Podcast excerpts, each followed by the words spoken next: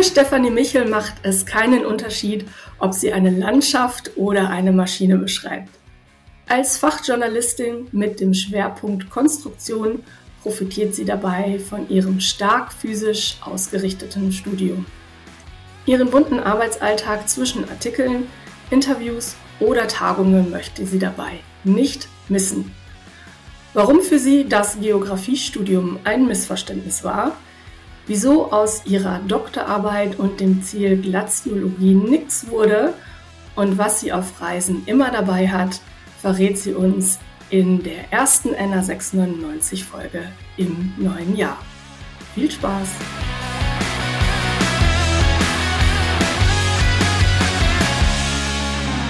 Herzlich willkommen zu einer neuen Folge von NA 699, der Geographen-Podcast.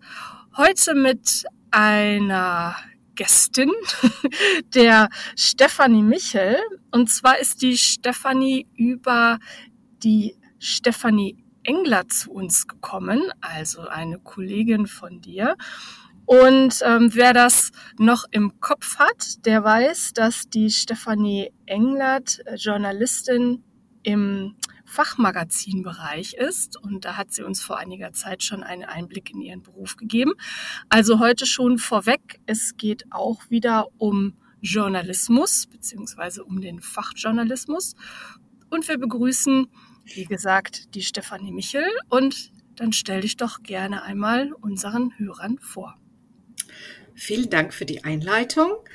Ähm, ich heiße Stefanie Michel, komme aus einem kleinen Ort in der Nähe von Würzburg, bin 49 Jahre alt, Diplomgeografin und arbeite heute, wie du schon gesagt hast, als Fachredakteurin im Bereich Maschinenbau und Fabrikautomation bei einem großen Fachverlag hier in Würzburg, bei einem polytechnischen Industriemagazin, also ein Magazin, in dem es jetzt nicht nur um diese Themen geht, sondern die komplette Bandbreite der Fertigung abgedeckt wird.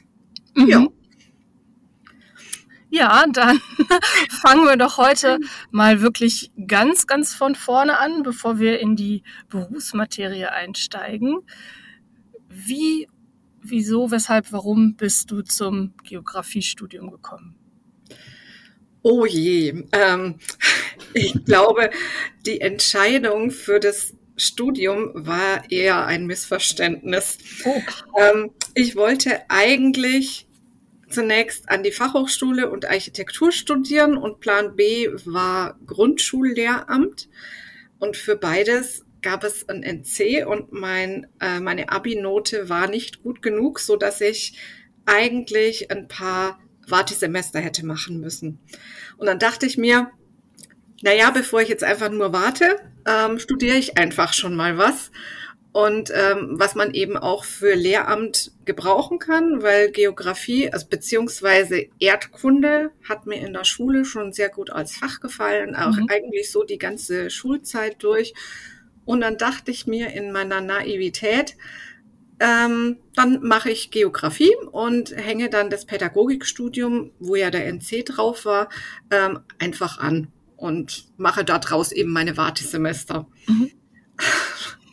ähm, dass das Geografiestudium eigentlich überhaupt nichts mit Erdkunde zu tun hat, wie ich das aus der Schule kannte, wusste ich damals nicht. ähm, und deshalb war eigentlich meine Fächerkombination auch eher so ein bisschen unentschieden, weil ich ja keine Ahnung von meinen Neigungen und auch von diesem ganzen Studieninhalt hatte und deswegen habe ich dann auch noch Soziologie und Geologie als Nebenfächer gewählt. Das war dann irgendwie so ein bisschen. Also ich würde es niemandem raten, diese Fächerkombination zu machen, sage ich mal so. Warum nicht? ähm, ich weiß nicht. Also Soziologie habe ich schnell gemerkt, das war nicht meins. Also in der Schule war ich nicht gut in Naturwissenschaften, gerade so Mathematik und Physik habe ich mir schon sehr schwer getan. Und deswegen war ich eben vorsichtig und dachte, ich mache so was Gesellschaftswissenschaftliches und was Naturwissenschaftliches. Mhm. Ähm, ich saß dann in diesen Vorlesungen, die mir eher so ein bisschen wie Philosophie vorkamen und sehr viel geredet wurde und irgendwie so, ich weiß nicht, das war für mich so ein Name-Dropping von Namen, die ich nicht kannte. und ich, ich weiß bis heute nicht, was Inhalt meines Nebenfachs war. Und ich hatte sehr schnell ähm, alle Scheine, die ich schon bis zum, Stu äh, bis zum Studienende gebraucht hatte. Und dann dachte ich mir, ach, ich habe dann schnell gemerkt, dass ich eher diese naturwissenschaftliche Richtung mag und habe mich dann tatsächlich ähm, nach dem Vordiplom wirklich nur auf diese äh, Naturwissenschaften konzentriert und dann einfach nebenher noch Mineralogie gemacht. Auch das noch. ja, also äh, die Soziologie, wie gesagt, ich weiß bis heute nicht, was Inhalt dieses Faches ist. Ich habe die Scheine. Ja, also das lief an mir irgendwie vorbei und ich habe dann eben ähm, eigentlich die Nebenfächer Geologie und Mineralogie dann gemacht. Ja. Und da war dann irgendwie auch so hatte mich das ganze, die ganzen Geowissenschaften inzwischen so gepackt, dass auch diese Intention, ins Lehramt zu gehen, relativ schnell weg war. Mhm. Ähm, und eigentlich ab dem Vordiplom für mich klar war, das ist das beste Studium, was ich mir hätte aussuchen können, weil es genau zu mir gepasst hat. Mhm. Bis auf Soziologie, ne? Da sind wir jetzt. Ja. Sorry an alle, inklusive mir, die Soziologie auch als Nebenfach hatten. Tut mir leid. Aber, aber es ist ja, das ist ja das Schöne, dass wir aus einer ganz großen, aus einem ja, ganz großen Sammelsurium von verschiedenen Fächern äh, schöpfen äh, können. Da konnten ja. zu da, äh, damals auch, ähm, was äh, ja, und, und uns da einfach äh, austoben konnten. Ähm, wir hatten das auch, glaube ich, schon mal angesprochen. Ich glaube, in Bochum ging nur die Kombination irgendwie mit Sport nicht, ne? Geografie und Sport oder irgendwie oh. so. Da musste man schon Lehramt äh, wirklich äh, machen. Ja. Mhm. Ähm, und irgendeine andere Ausnahme gab es, glaube ich, auch, aber ansonsten war man ja vollkommen äh, frei in der Gestaltung. Jetzt hast du gesagt, du kanntest ähm, Erdkunde natürlich aus der Schule, aber das Geografiestudium war komplett anders. Was war denn dann so komplett anders, dass du erstmal ein bisschen erstaunt warst? Äh, also ich, ich war ehrlich gesagt von der Fülle und Bandbreite der Themen sehr überrascht. Also ich hatte mich auch ehrlich gesagt nicht sehr viel vorbereitet. Ähm, und ich war also so diese, diese Bandbreite von diesen gesellschaftswissenschaftlichen Themen Richtung Stadtgeografie, Wirtschaftsgeografie, diese ganzen Sachen, bis hin eben zu den Naturwissenschaften, äh, wo Bodenkunde dazu gehört, aber auch Teile der Botanik und so. Das, das war mir nie bewusst. Hatten wir, natürlich hat man in der Schule mal im Atlas geguckt und Vegetationsstufen und alles oder dann auch mal ähm, darüber gesprochen, wie sich Wirtschaftsräume entwickeln oder so. Aber mir war das nicht bewusst, dass die Geografie wirklich so eine Bandbreite hat.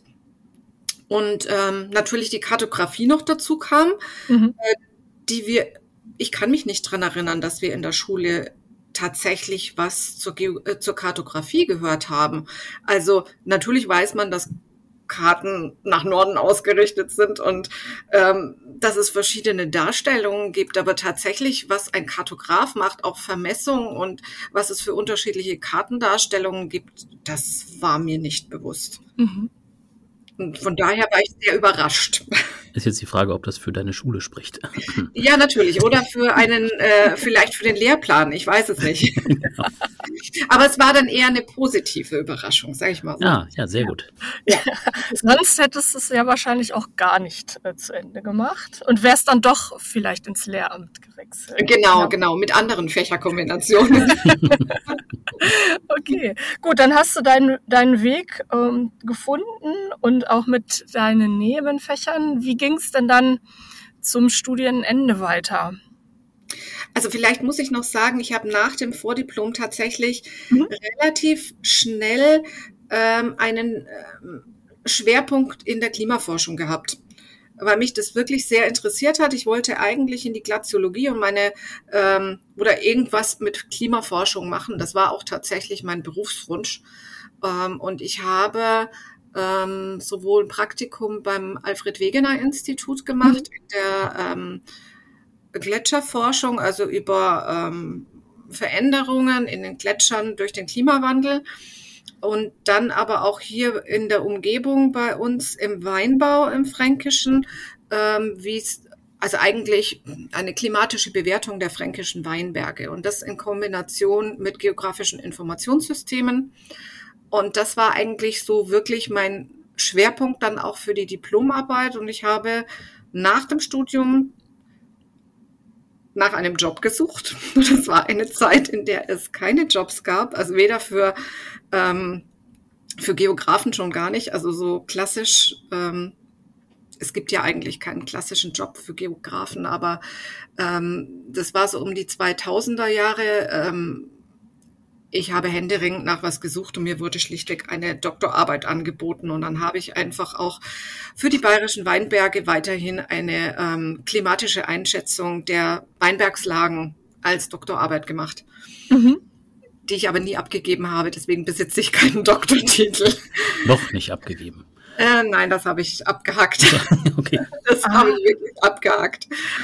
Aber ähm, das wäre, war also so mein, mein Schwerpunkt ähm, Klimaforschung in Verbindung mit geografischen Informationssystemen, also GIS. Ja. ja. Jetzt muss ich da also selbst als, als, als selbst promovierte äh, frage ich da jetzt natürlich äh, nach, wieso äh, kam es nicht zu einem Abschluss?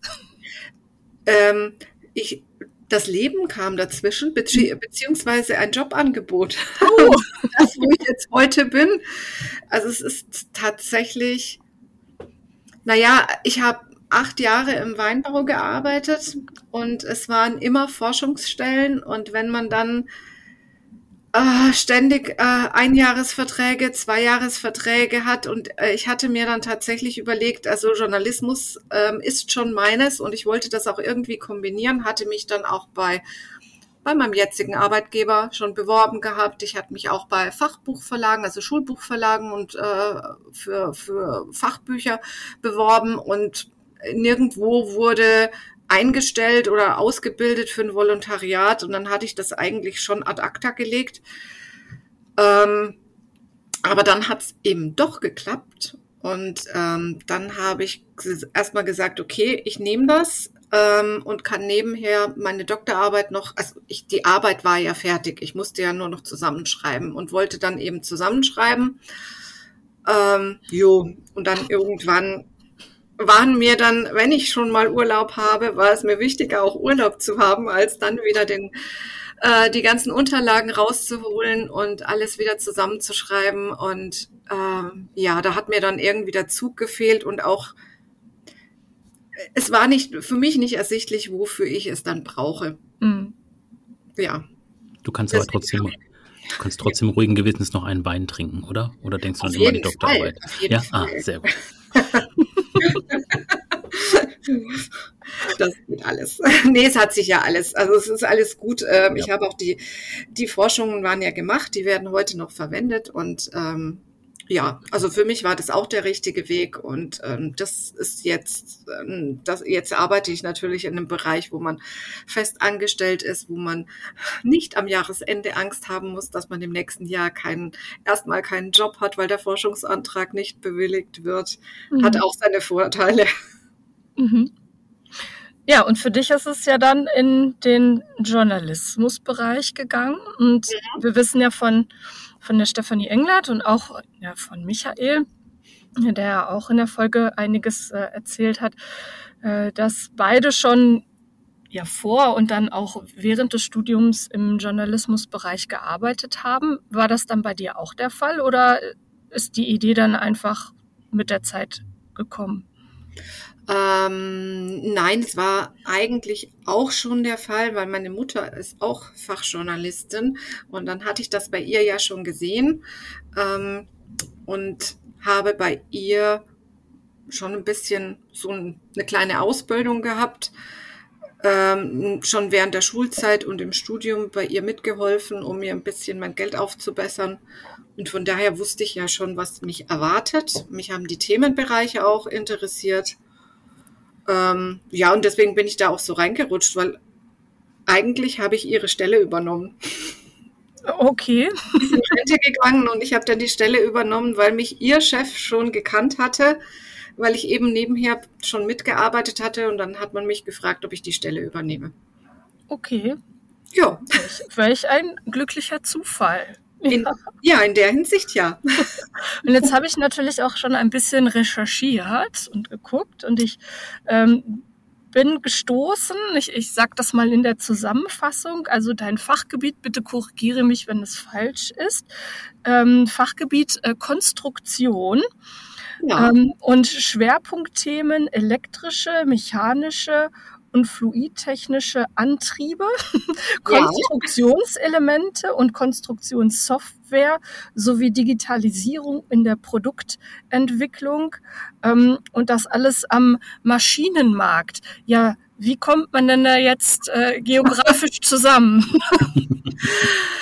ähm, ja, also von den Themen her, das klingt jetzt natürlich alles ein bisschen weit weg, aber ich habe ja vorhin erzählt, ich habe mit geografischen Informationssystemen, mit GIS-Systemen zusammengearbeitet äh, und ähm, so für mich der, der einfachste Einstieg in diese Bereiche, äh, in die Konstruktion war für mich tatsächlich CAD-Software, weil die haben ja, also ob ich eine Landschaft beschreibe mit einem digitalen Modell oder eine Maschine konstruiere mit einem digitalen mhm. Modell das ist im Prinzip das Gleiche. Ich nutze vielleicht andere, die Software ist anders, ich brauche vielleicht andere Informationen im Hintergrund. Also für eine Maschine brauche ich natürlich auch Werkstoffdaten oder, ähm, oder so Stücklisten und mit Preisen kalkulieren und sowas. Das ist vielleicht ein bisschen anders. Am Ende vom Modell her und vom Konstruktionsvorgang ist es aber sehr ähnlich. Und es gibt auch Unternehmen, mit denen ich heute zusammenarbeite, die ja auch GIS-Software haben. Mhm. Also von daher war ich da relativ schnell eingearbeitet, weil ich dafür einfach das Verständnis hatte. Mhm. Ähm, und dann auch so die Themen Werkstoffe beispielsweise. Ich hatte vorhin erzählt, dass ich im Nebenfach Mineralogie hatte. Ähm, über Werkstoffe muss natürlich der Konstrukteur auch ein bisschen wissen. Und ähm, ich hatte dann wirklich ein besseres Verständnis, beispielsweise Stahlwerkstoffe über diese ganzen Gefügebestandteile. Ähm, was gibt es für unterschiedliche Stahlsorten? Wie lassen die sich bearbeiten? Da kann man sehr, sehr viel aus der Mineralogie mitnehmen. Mhm. Und ähm, naja, wenn man jetzt schaut, dieses ganze Thema Nachhaltigkeit, Energieeffizienz. Da kommen natürlich sehr viele Dinge aus der Klimatologie wieder ähm, rein, die ich hatte. Ähm, CO2-Fußabdruck, ähm, das steht jetzt alles gerade aktuell auch wieder groß im Fokus der Industrie. Die Diskussionen sind immer noch die gleichen, die man um die 2000, äh, um 2020 dann äh, also von 2020 bis 2000 hat sich eigentlich dazwischen nicht viel geändert. Mhm. Ähm, da kann ich echt sehr viel inhaltlich davon mitnehmen.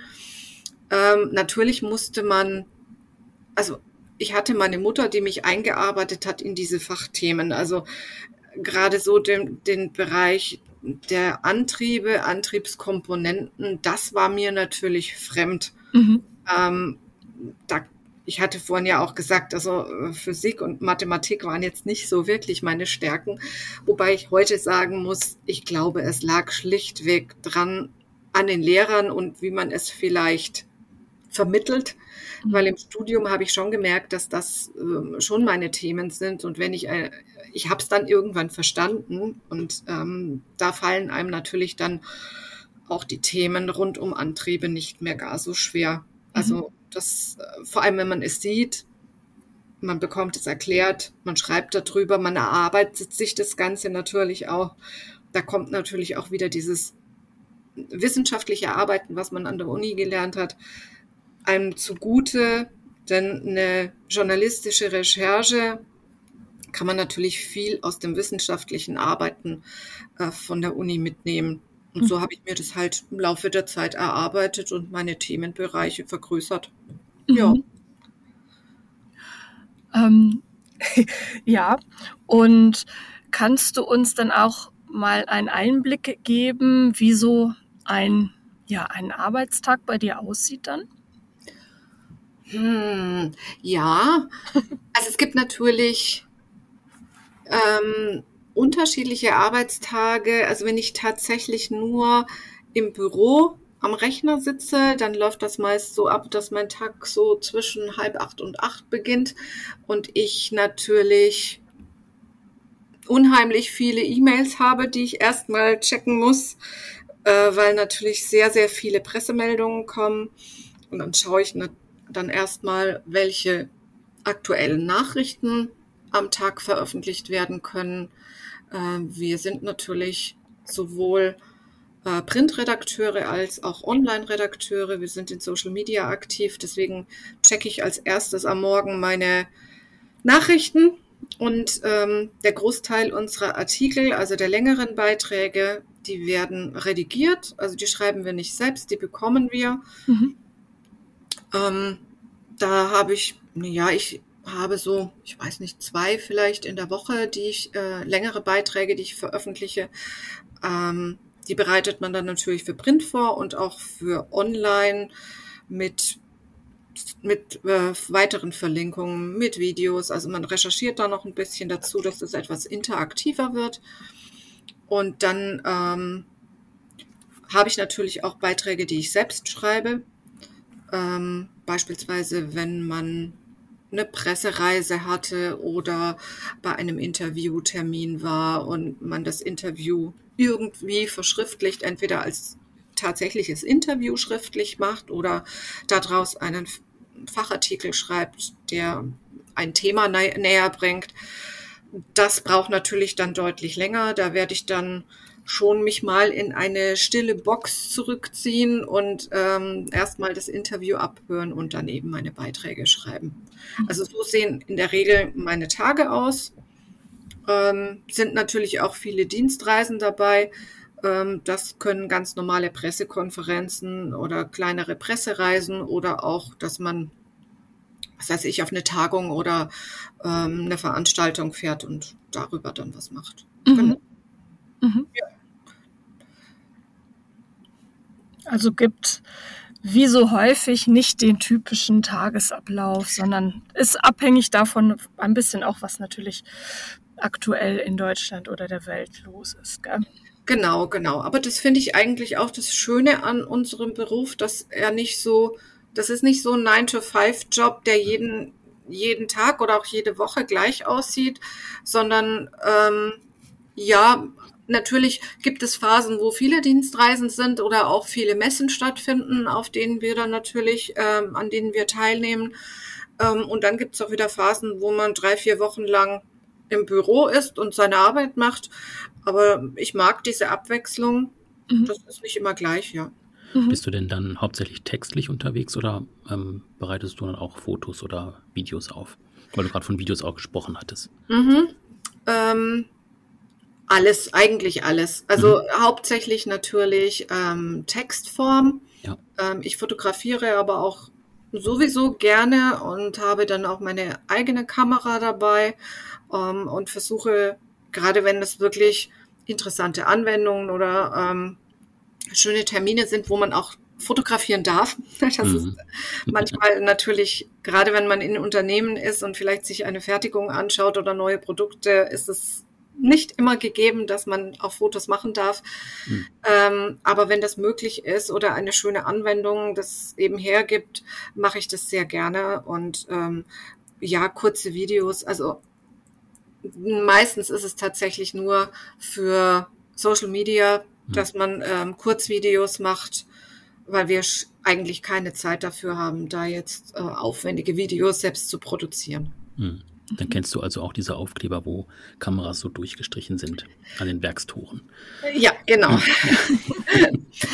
Aber bei uns, also im Unterschied jetzt zu, zu vielleicht ähm, Tageszeitungsjournalisten mhm. oder ähm, wir sind ja jetzt auch keine Journalisten, die irgendwie irgendwelche Stories aufdecken oder so. Wir werden mhm. ja eingeladen, weil man will, dass wir über etwas berichten.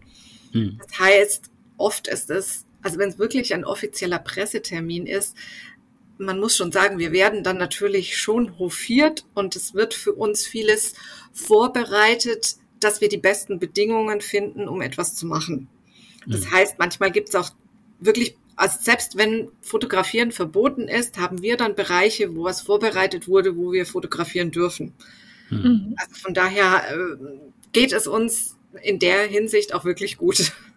Zur Not geht es ja immer noch über eine Freigabe im Nachhinein. Genau, genau. Ja. Ja.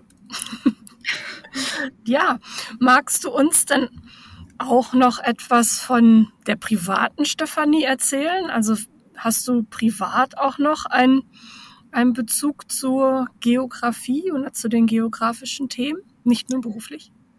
Ja, auf jeden Fall. Also ich habe ähm, mitgenommen aus dem Studium, dass es wunderbar ist, die Welt zu bereisen. ähm, ich habe die ähm, Liebe zu Südamerika durch mein Studium ähm, kennengelernt, weil wir tatsächlich eine, ich weiß nicht, fünf oder sechs Wochen Exkursion nach Chile hatten. Wow. Und das fand ich wirklich ganz, ganz toll. Und deswegen bin ich äh, ein wirklicher Südamerika-Fan geworden. Und ich mag es aber auch, ähm, mir andere Länder anzuschauen, aber nicht so auf die Weise, dass man da halt in einer Reisegruppe hinfährt und dann im Bus äh, drei Wochen durch die Gegend äh, gefahren wird und ein Reiseleiter erzählt einem was, sondern ähm, ich möchte mir das Land erarbeiten. Ich schreibe auch bis heute noch Reisetagebuch, wo ich mir auch meine Eindrücke ähm, zusammenfasse, wo ich manchmal tatsächlich noch Skizzen mache von irgendwelchen geologischen Formationen, Bergen, sonst was.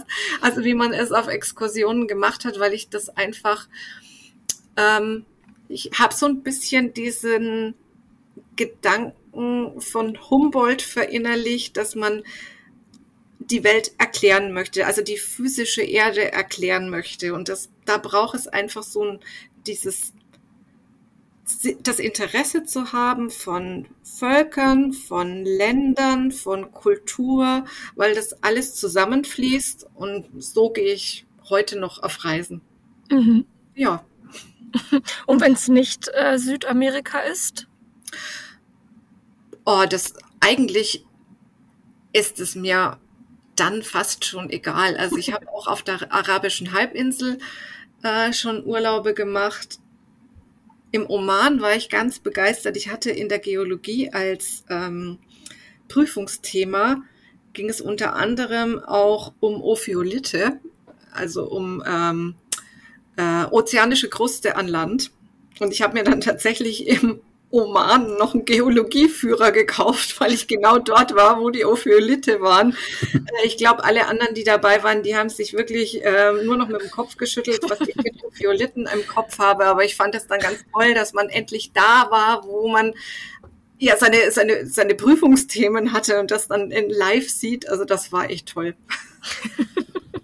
Aber auch natürlich dieses ganze Thema ähm, Gletscher, Berge, das interessiert mich auch noch so. Also ich gehe gerne in die Berge, ich gucke mir dann auch die Gletscher an. Ich sehe, wenn ich dann wandern gehe, ähm, wo war die Endmoräne, wo war die Seitenmoräne. Also ich glaube, das kriegt man als, als Geograf überhaupt nicht mehr aus dem Kopf raus. Man guckt da einfach. Ja, genau. Immer, immer im Dienst weltweit. Genau, genau. Stefanie, gibt es denn ähm, einen Tipp, den du gerne heutigen Geografiestudierenden mitgeben möchtest oder ja, Jugendlichen, die sich vielleicht mit dem Gedanken ja, beschäftigen, Geografie zu studieren? Hm. Also was ich wirklich toll fand und es wird den Geografen ja immer vorgeworfen, sie können alles ein bisschen, aber nichts richtig, weil eben die Bandbreite so groß ist. Und wenn jemand tatsächlich Interesse daran hat, nicht ein super Spezialist für irgendwas zu sein, sondern ähm, so eine mh, mm, so einen breiten Überblick über die Welt, die Wirtschaft, Zusammenhänge erkennen, dann ist es wirklich ähm, das optimale Studium, ähm, weil man so den, das große Ganze erkennt. Also das ist wirklich für mich diese, dieser ganzheitliche Gedanke, der mich auch jetzt noch im Beruf tatsächlich umtreibt. Natürlich kann man in die Tiefe von irgendwas gehen, aber wer auch Dinge verstehen lernen will, Zusammenhänge erkennen will, für den ist es wirklich das optimale Studium. Ob man danach tatsächlich das als Beruf hat oder was anderes draus macht, man kann es in so vielen Bereichen nutzen, dass es dann ehrlich gesagt zweitrangig aus meiner Sicht. Aber im Studium fand ich das besser hätte es nicht sein können. Mhm. Ja, und das hören wir ja auch immer wieder, und du hast es ja vorhin auch schon gesagt, also Bereiche aus dem Studium, wie jetzt ne, das wissenschaftliche Arbeiten oder auch das Recherchieren, das äh, kann man grundsätzlich überall gut anwenden. Und ja. genau, und da gibt es jede Menge Skills, die man, egal welchen Beruf man hinterher hat, dann auch immer einbringen kann. Ja, ja. Ja, hervorragend. Lieber Michael, hast du denn noch eine Frage oder Fragen an die Stefanie? Ja, vielleicht nochmal zu dem äh, Exkursionsthema zurück zu Südamerika. Das ist ja eine relativ lange Zeit gewesen, mhm. ähm, da vor Ort zu sein. Ähm, das ist ja auch eigentlich ungewöhnlich. Wie hat sich das ergeben? Kannst du da nochmal ein bisschen was zu erzählen? Mhm. Mm, das wurde angeboten. Also bei uns gab es tatsächlich, ich weiß es nicht, ich glaube jedes zweite Jahr eine große, große Exkursion. Also es gab große Exkursionen, die waren okay. dann auch, auch innerhalb von Europa. Ähm, aber dann gab es eben noch größere, die, die hm. dann außerhalb Europas waren. Ähm, vor meiner Zeit waren da, glaube ich, etliche äh, in Namibia, weil da auch Forschungsvorhaben äh, von der Uni waren. Und dann wurde eben Chile angeboten. Ähm, und das war wirklich von Norden, von der Atacama-Wüste bis in den Süden. Ähm, natürlich alle Vegetationszonen, alle ähm, klimatischen Zonen. Ähm, es war sowohl Wirtschaftsgeografie, Stadtgeografie, Vulkanismus, ähm, Botanik. Es war wirklich alles dabei und hat so wirklich diesen ganzen Bereich der Geografie abgedeckt. Und das Land an sich ist natürlich auch ähm, total beeindruckend. Also das ist die Menschen waren nett, das Essen war gut, das Wetter war zumindest im Norden gut. Ähm, es war einfach, also insgesamt eine ganz, ganz tolle Reise. Ähm, ja, kann ich nur jedem empfehlen, dass man ein Land hat, in dem man alle Klimazonen und alle ähm, weiß ich nicht, äh, alle Landschaftsgürtel, die es auf der Erde gibt, äh, findet man in diesem kleinen, schmalen Land. Das ist toll, wirklich toll. Ich möchte da auch nochmal hin. Also nochmal ist äh, also erstmal hin. Genau, ja. steht auch definitiv auf meiner Zielliste. Und dann weiß ich ja jetzt, wo ich mich melden kann. Genau, genau. ja, wunderbar. Stefanie, dann würde ich sagen, falls du nicht noch einen Schlusssatz äh, sprechen möchtest oder noch irgendetwas anderes loswerden möchtest, äh, kommen wir so langsam zum Ende.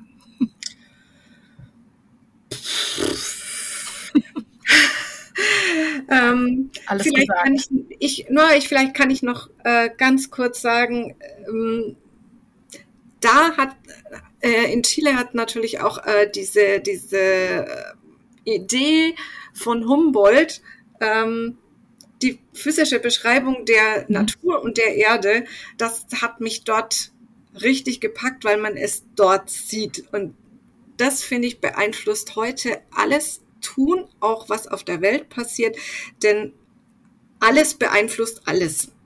Und ich glaube, wenn das viele berücksichtigen würden, sowohl in ihrem, egal ob das jetzt in der Wirtschaft, in der Politik oder für sich selbst, ähm, wenn man das einfach ein bisschen im Bewusstsein hat, kann man da mal drüber nachdenken und vielleicht entsprechend handeln. Das wäre sowas, was ich mitgeben könnte. Wunderbar, das ist doch ein super Schlusssatz. Danke. Gut, dann herzlichen Dank, dass du heute bei uns zu Gast warst und ja, alles Gute und ja, hoffentlich bis zum Austausch über Chile. Danke, hat mich gefreut. Wunderbar. Bis dann. Tschüss. Tschüss. Tschüss.